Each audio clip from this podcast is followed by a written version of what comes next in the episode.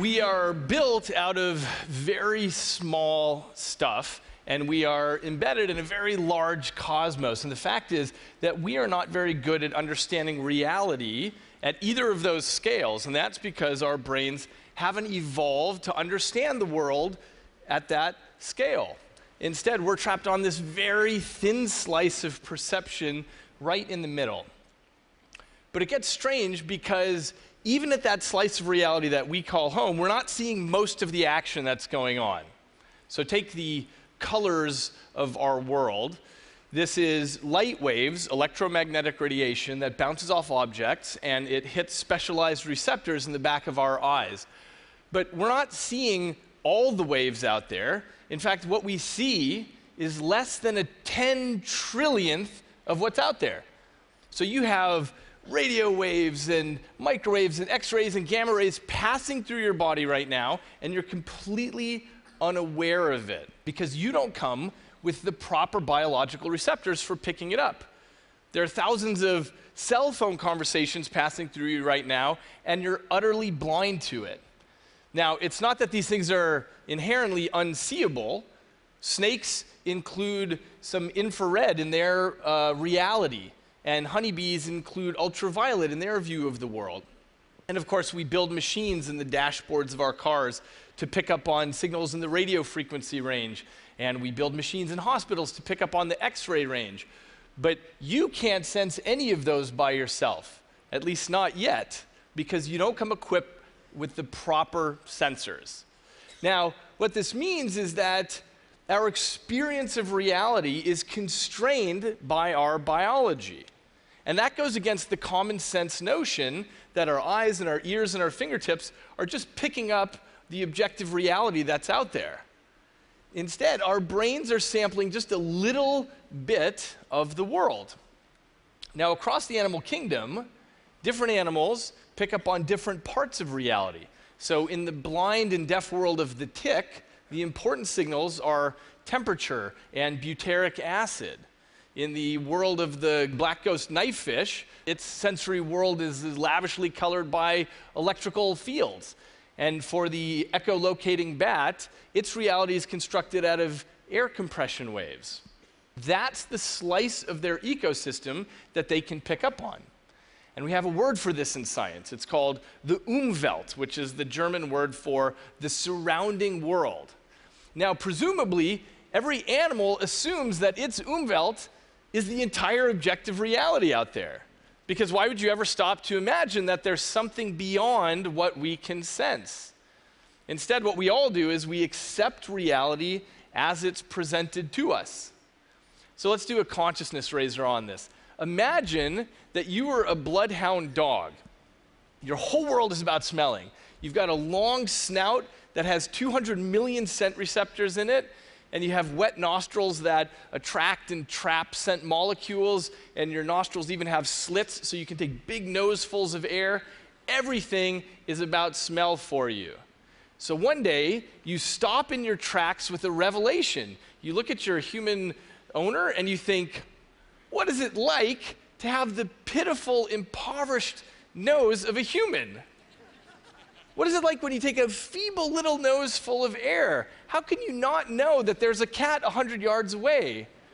Or that your neighbor was on this very spot six hours ago? so, because we're humans, we've never experienced that world of smell, so we don't miss it because we are firmly settled into our umwelt. But the question is do we have to be stuck there? So, as a neuroscientist, I'm interested in the way that technology might expand our Umwelt and how that's going to change the experience of being human. So, we already know that we can marry our technology to our biology because there are hundreds of thousands of people walking around with artificial hearing and artificial vision. So, the way this works is you take a microphone and you digitize a signal and you put an electrode strip directly into the inner ear. Or with the retinal implant, you take a camera and you digitize the signal and then you plug an electrode grid directly into the optic nerve. And as recently as 15 years ago, there were a lot of scientists who thought these technologies wouldn't work Why? It's because these technologies speak the language of Silicon Valley, and it's not exactly the same dialect as our natural biological sense organs. But the fact is that it works. The brain figures out how to use the signals just fine. Now, how do we understand that? Well, here's the big secret your brain is not hearing or seeing any of this. Your brain is locked in a vault of silence and darkness inside your skull. All it ever sees are electrochemical signals that come in along different data cables, and this is all it has to work with, and nothing more. Now, amazingly, the brain is really good at taking in these signals and extracting patterns and assigning meaning so that it takes this inner cosmos and puts together a story of this, your subjective world. But here's the key point your brain doesn't know and it doesn't care where it gets the data from. Whatever information comes in, it just figures out what to do with it. And this is a very efficient kind of machine. It's essentially a general purpose computing device, and it just takes in everything and figures out what it's going to do with it. And that, I think, frees up Mother Nature to tinker around with different sorts of input channels. So I call this the PH model of evolution. And I don't want to get too technical here, but PH stands for potato head. And I use this name to emphasize that all these sensors that we know and love, like our eyes and our ears and our fingertips, these are merely peripheral plug and play devices. You stick them in and you're good to go. The brain figures out what to do with the data that comes in. And when you look across the animal kingdom, you find lots of peripheral devices. So snakes have heat pits with which to detect infrared, and the ghost knifefish has electroreceptors, and the star-nosed mole has this appendage with 22 fingers on it with which it feels around and constructs a 3D model of the world. And many birds have magnetite so that they can orient to the magnetic field of the planet. So what this means is that nature doesn't have to continually redesign the brain.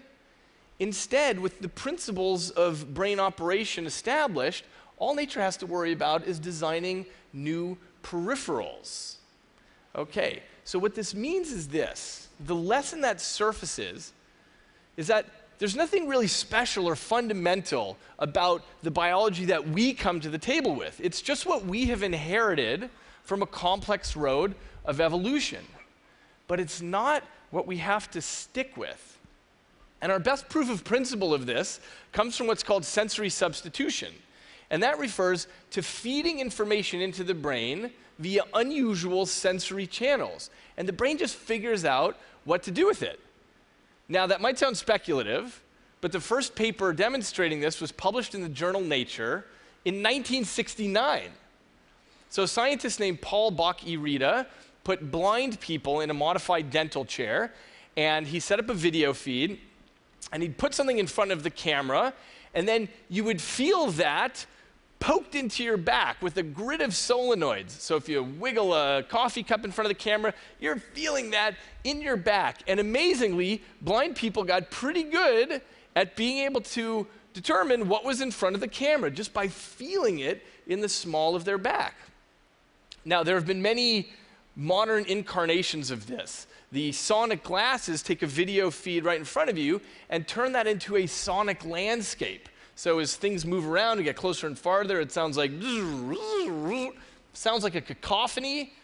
But after several weeks, blind people start getting pretty good at understanding what's in front of them just based on what they're hearing. And it doesn't have to be through the ears. This system uses a uh, electrotactile grid on the forehead. So whatever in front of the video feed, you're feeling it on your forehead. Why the forehead? Because you're not using it for much else. The most, the most modern incarnation is called the BrainPort. And this is a little electrode grid that sits on your tongue.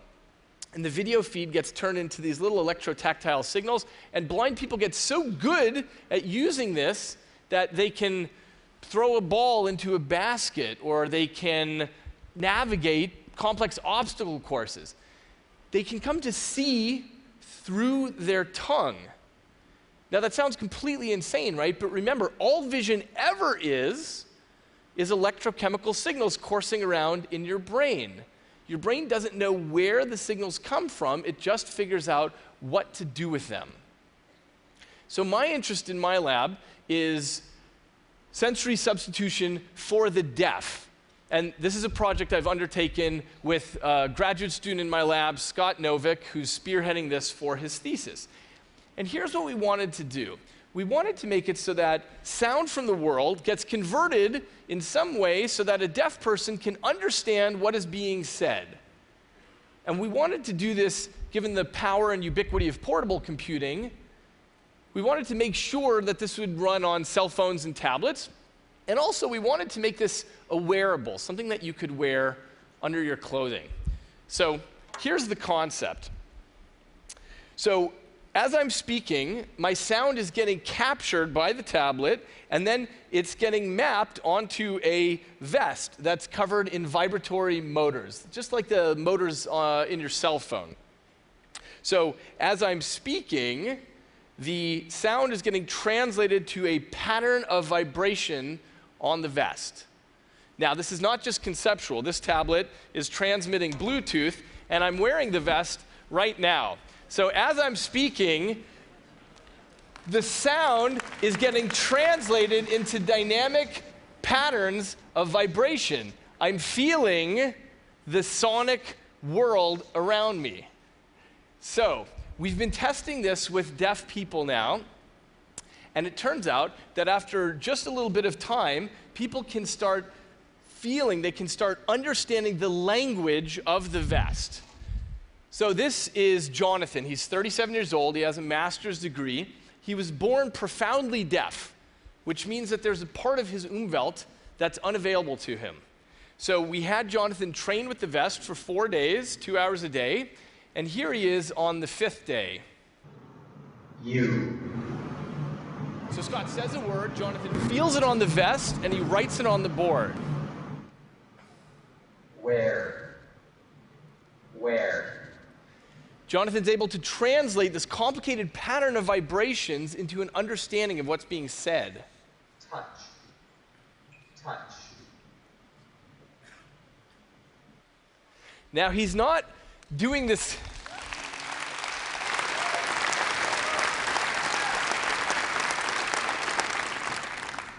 Jonathan's not doing this consciously because the patterns are too complicated, but his brain is starting to unlock the pattern that allows it to figure out what the data mean. And our expectation is that after wearing this for about three months, he will have a direct perceptual experience of hearing.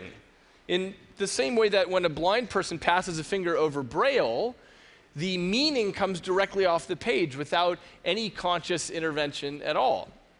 Now, this technology has the potential to be a game changer because the only other solution for deafness is a cochlear implant, and that requires an invasive surgery.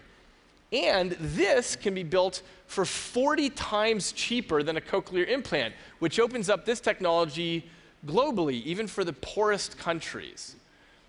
Now, we've been very encouraged by our results with sensory substitution, but what we've been thinking a lot about is sensory addition. How can we use a technology like this to add a completely new kind of sense, to expand the human umwelt? For example, could we feed real time data from the internet directly into somebody's brain, and can they develop a direct perceptual experience?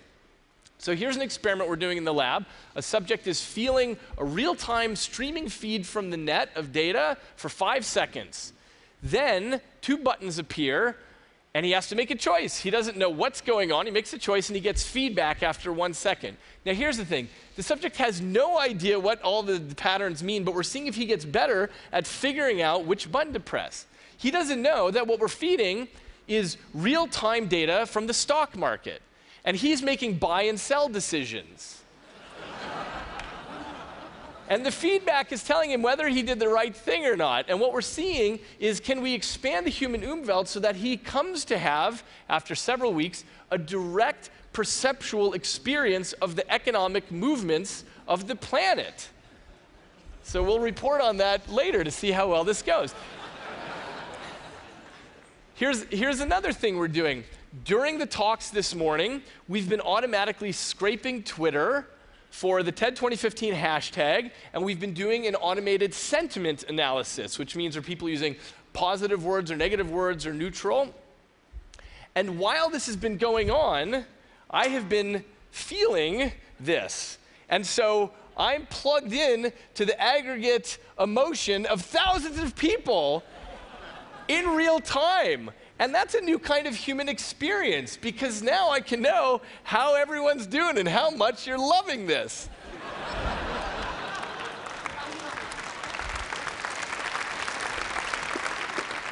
it's a bigger experience than a human can normally have.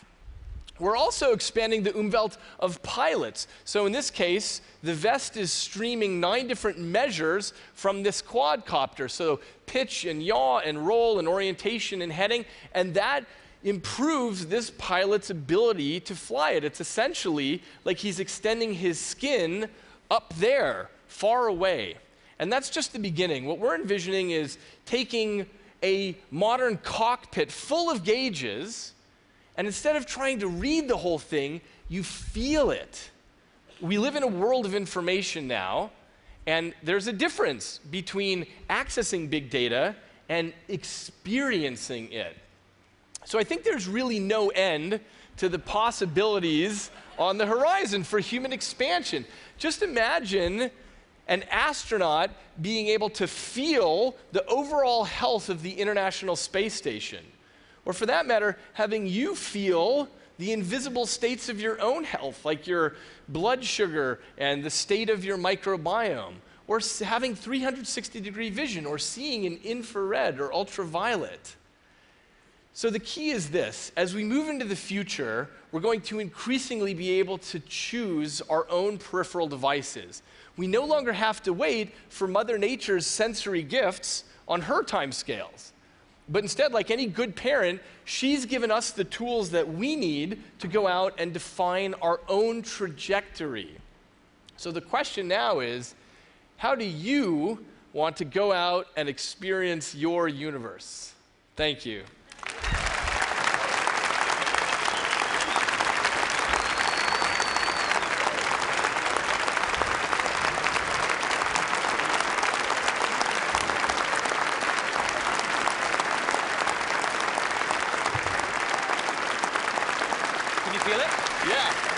Actually, the, the, this is the first time I felt applause on the vest. It's nice. It's like a massage. Twitter's going crazy. Twitter's going mad. so, so that stock market experiment, I mean, this, this could be the first um, experiment that kind of secures its funding forevermore, right? if successful. Well, that's right. I wouldn't have to write to NIH anymore. But look, the, the, um, just to be skeptical for a minute, I mean, it, it, this is amazing, but isn't most of the evidence so far that, that sensory substitution works, not necessarily that sensory addition works? I mean, isn't it possible that the blind person can see through their tongue because they already have the, the, the neural, the visual cortex is still there, ready to process, and that that is needed as part of it? This is a great question. We actually have no idea what the theoretical limits are of what kind of data the brain can take in. The general story, though, is that it's extraordinarily flexible. So when a person goes blind, what we used to call their visual cortex gets taken over by other things, by touch, by hearing, by vocabulary. So what that tells us is that the cortex is kind of a one-trick pony. It just runs certain kind of computations on things. And you know, when we look around at things like Braille, for example, people are getting information through bumps on their fingers. So uh, I don't think we have any reason to think that there's a, a theoretical limit that we know the edge of.